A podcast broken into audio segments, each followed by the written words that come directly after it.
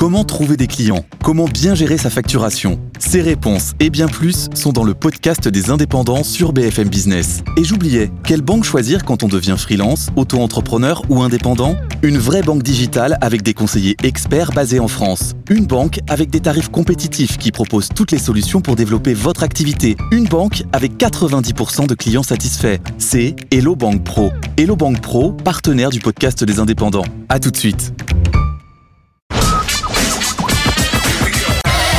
BFM Business, la France a tout pour réussir. Jérôme Tichit. Bonjour, bonjour et bienvenue dans la France à tout pour réussir. Chaque semaine, vous le savez, un concentré d'économie positive sur BFM Business. Et cette semaine, eh bien, nous allons revenir sur plusieurs grosses levées de fonds de la French Tech en ce début d'année 2023. Nous parlerons notamment des 100 millions d'euros levés par Pascal dans le domaine du quantique, domaine qui est en train de révolutionner les puissances de calcul. Parmi les autres récents tours de table, 54 millions pour Exotrail, une jeune start-up spécialisée dans la logistique de l'espace. 50 millions également pour Welcome to the Jungle, une plateforme d'emploi créée en 2015. Et puis 10 millions pour Prove Station, le portique qui scanne votre véhicule d'occasion en quelques secondes seulement. Il vous propose ensuite un prix de vente.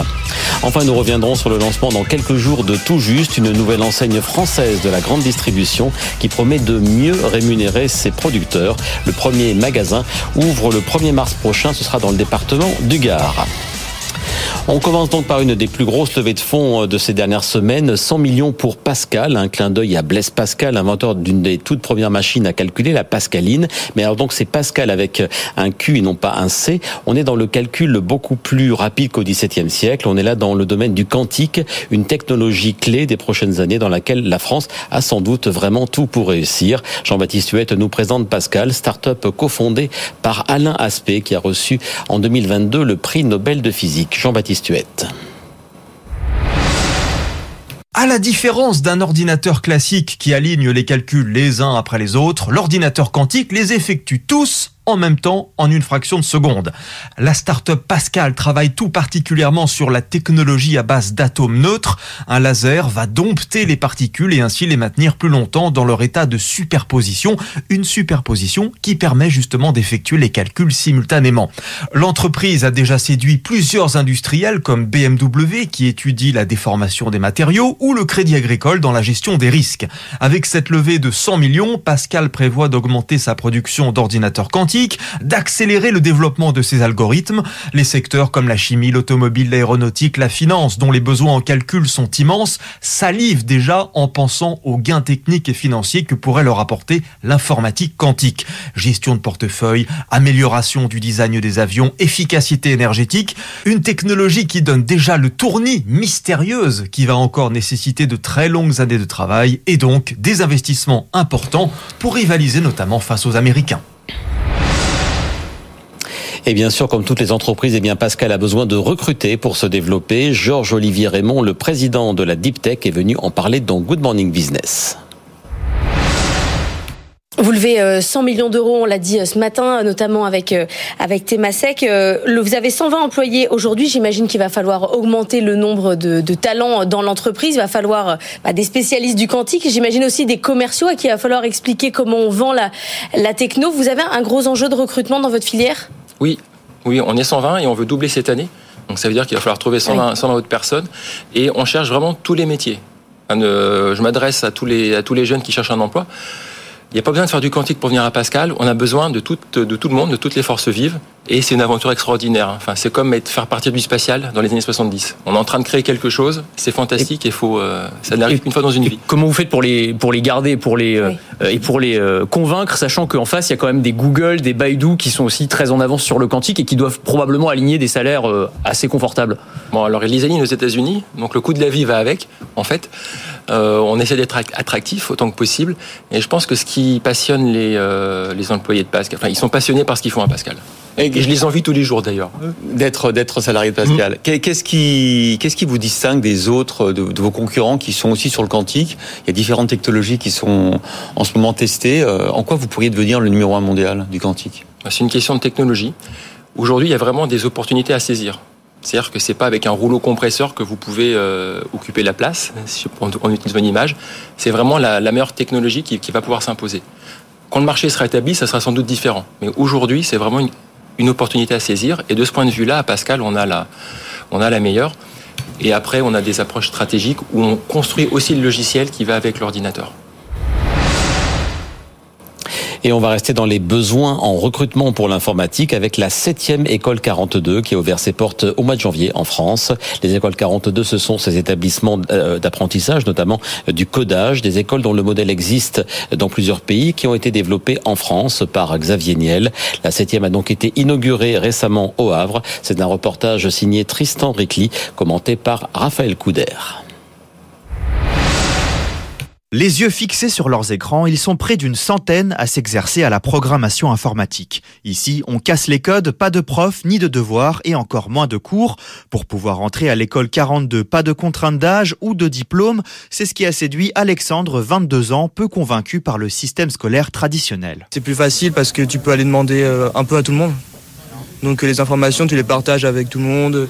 Quand tu sais pas, tu vas voir quelqu'un, il va te répondre. Donc euh, en fait, les plus faibles s'aident des plus forts et les plus forts euh, aident les plus faibles en fait. Un modèle atypique qui cartonne, l'école 42 du Havre est la septième du réseau en France et en tout 47 campus ont ouvert à travers le monde.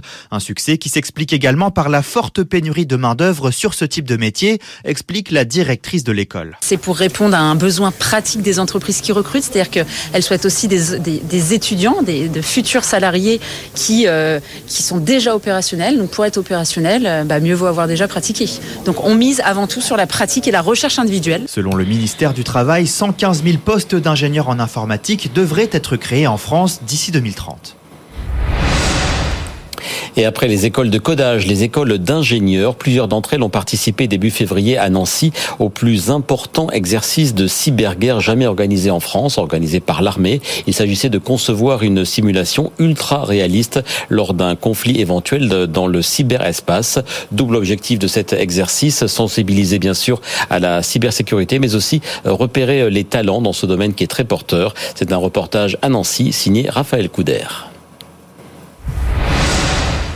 Pas une minute de relâchement pour Léo. Cet étudiant en troisième année à l'école des mines n'a dormi qu'une heure cette nuit, mais il doit rester vigilant face aux tentatives de cyberattaque ennemie. C'est quand même une expérience qui est assez incroyable parce que c'est la seule fois où nous, on a l'occasion de se confronter réellement à ce que c'est qu'une guerre cyber. Lutte d'influence en ligne, cyberattaque d'ambassades fictives, pendant 48 heures non-stop, une centaine d'étudiants répartis en trois pays se livrent une véritable bataille numérique pour obtenir le contrôle de ressources minières, un exercice encadré par l'armée qui espère susciter des vocations. Le commandement de la cyberdéfense cherche en effet 1500 nouveaux cybercombattants d'ici 2025, rappelle le colonel Kessler.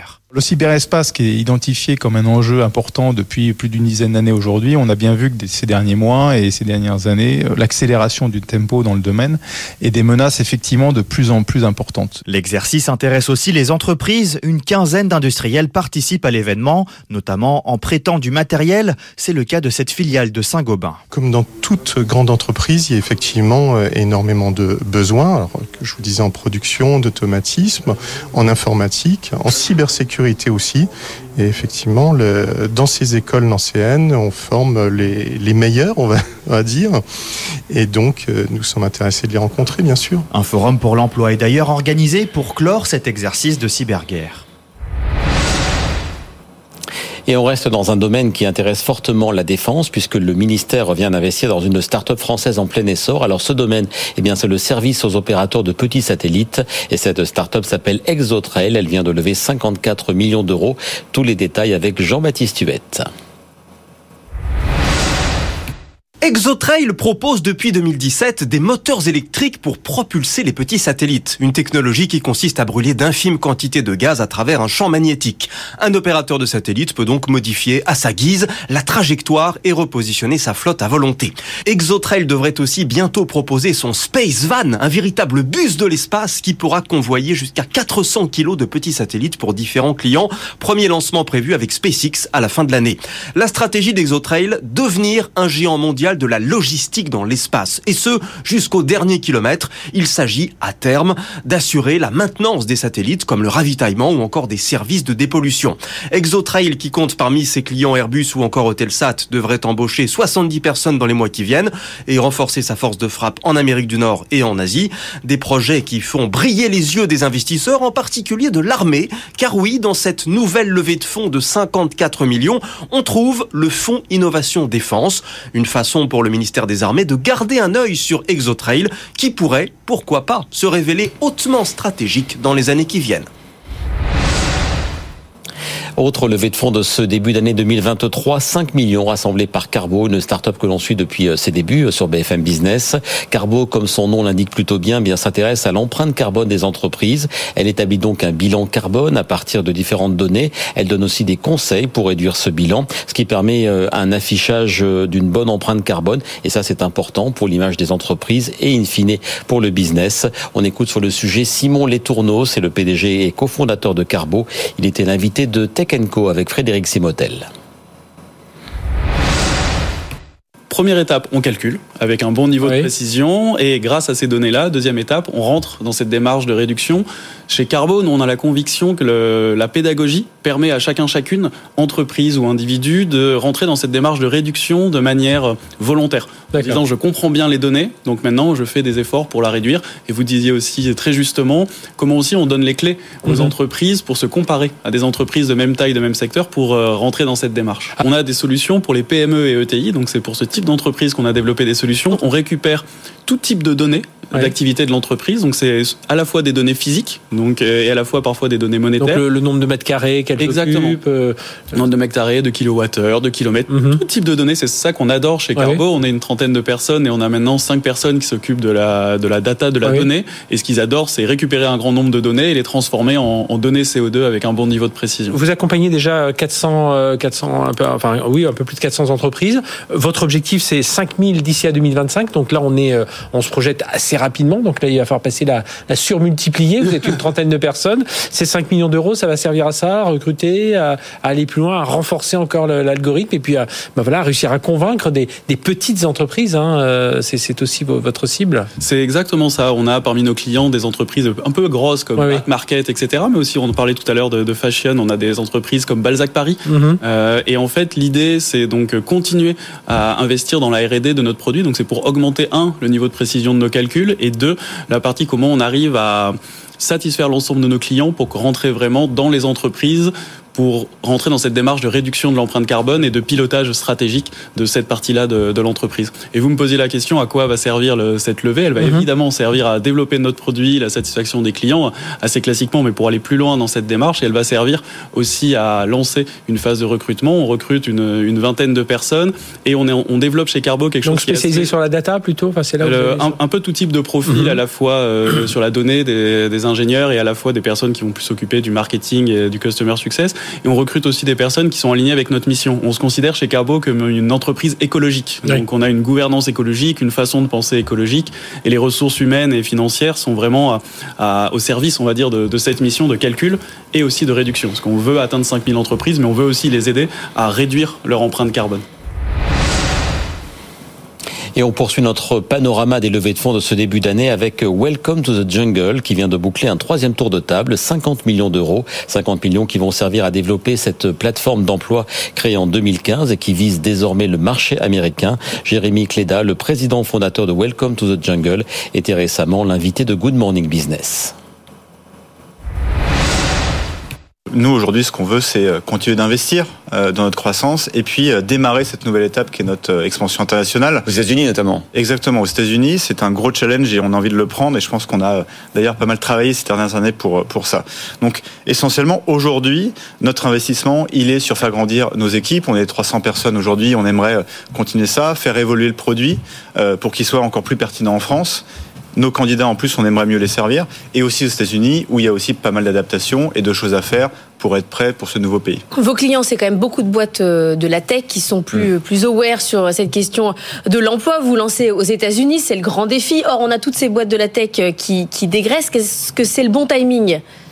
Ouais, bah c'est une, excellente question. Aujourd'hui, les entreprises de la tech, ça représente plus que 13% du total des entreprises sur Welcome to Jungle. Ah, vous avez bien diversifié. Oui, exactement. Donc on est très connu évidemment euh, sur ce secteur-là parce que je pense qu'on a la plupart des euh, grandes startups tech euh, en, en, France.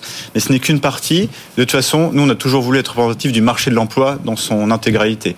Et aujourd'hui, c'est vrai que le secteur tech, c'est un des secteurs les plus chahutés.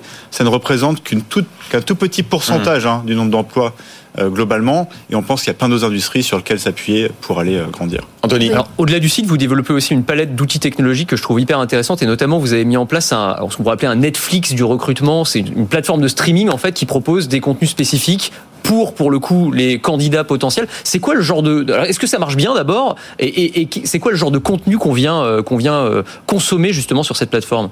C'est quoi les thématiques de prédilection? Oui, ça, ça c'est notre objectif long terme, on va dire. On, on pense qu'il n'y a pas que l'expérience candidat qu'il faut améliorer, il y a aussi l'expérience collaborateur. Hein, ça s'arrête pas au recrutement. Et d'ailleurs, on sait que pour garder euh, un salarié, eh ben, il faut que l'intégration se passe bien, que les premiers mois se passent bien. On pense que le développement personnel dans l'entreprise, c'est clé. C'est pour ça qu'on voulait apporter du contenu aussi euh, aux collaborateurs de l'entreprise avec qui on travaille. Donc ça peut être du contenu sur les sujets qui vous intéressent au quotidien, c'est-à-dire le management, hein, comment se former quand euh, d'un coup vous avez une équipe de 3-4 personnes, euh, la confiance en soi pour une prise de parole en public au sein de l'entreprise, la créativité, etc. On essaye de répondre aux enjeux principaux. Voilà, 50 millions d'euros de levée de fonds, notamment pour aller aux États-Unis. Vous allez partir euh, vivre là-bas pour lancer le business et bien l'implanter ou pas? C'est une option, oui, potentiellement l'année prochaine. je vais bouger. D'ailleurs, c'est pour ça que aussi personnellement, c'est c'est une aventure que, que j'attends avec impatience. Une autre levée de fonds, 10,4 millions pour Proofstation, cette start-up que là encore nous suivons depuis euh, très longtemps sur BFM Business. Son patron, Cédric Bernard, était d'ailleurs l'invité de la France à tout pour réussir au mois d'octobre. Alors il faut dire que le produit phare de Proofstation a non seulement tout pour réussir, mais aussi tout pour plaire. Il s'agit d'un portique qui en quelques secondes vous estime le prix du véhicule que vous souhaitez mettre en vente. On écoute Cédric Bernard, donc le patron de Proofstation. ProofStation, c'est une société qui date donc de 2018, qui est composée de 50 collaborateurs basés à Lyon et qui développe en fait un scanner automobile qui permet d'évaluer, d'industrialiser, euh, d'industrialiser, d'automatiser et de digitaliser en fait l'évaluation d'un véhicule d'occasion. Et ça, on va le faire en fait en trois secondes. Donc c'est un scanner qui est produit en France. Ouais. on le fait de manière vraiment vraiment très rapide. Donc euh, on a deux activités. La première, c'est de commercialiser notre solution en fait auprès des professionnels de l'automobile. Aujourd'hui, on a vendu plus de 130 euh, scanners dans 13 différents pays euh, sur euh, trois continents.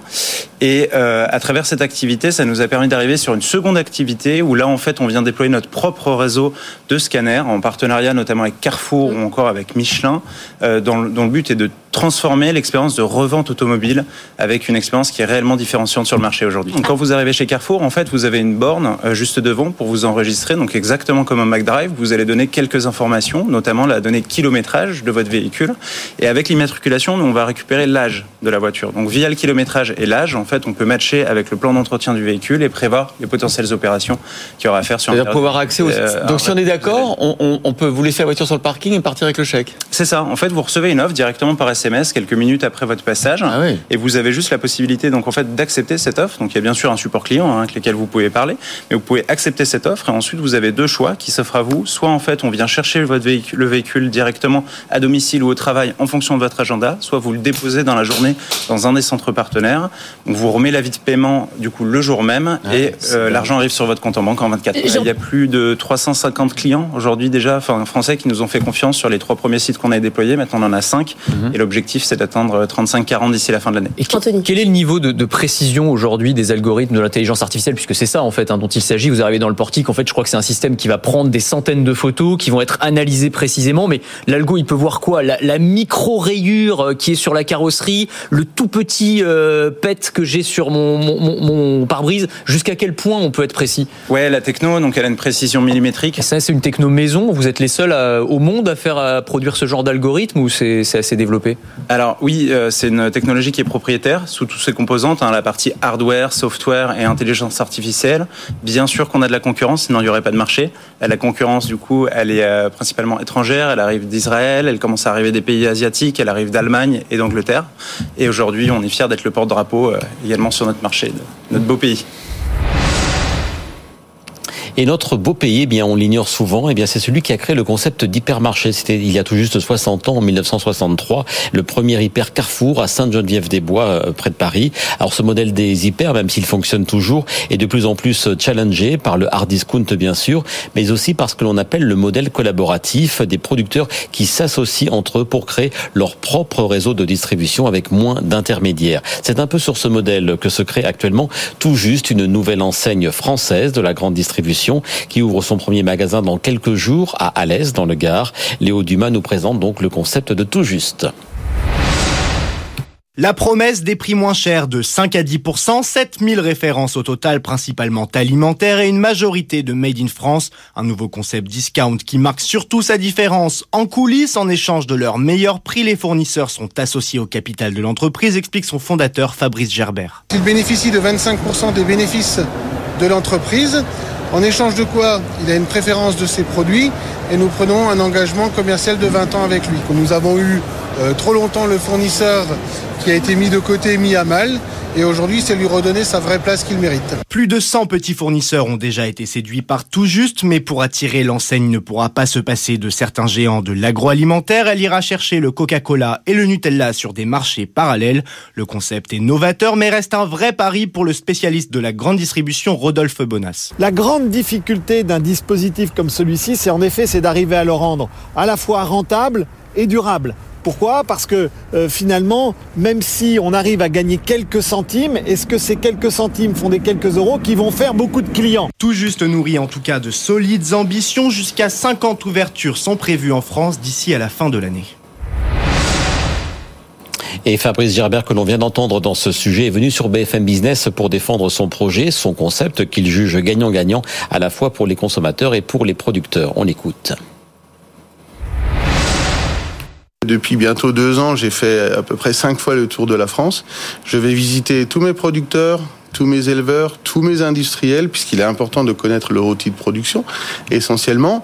Et euh, surtout, j'ai envie de savoir avec qui j'ai affaire demain, parce qu'il va falloir que ces gens-là, je puisse leur donner l'envie de venir me rejoindre, étant donné qu'ils ont une telle peur de la distribution.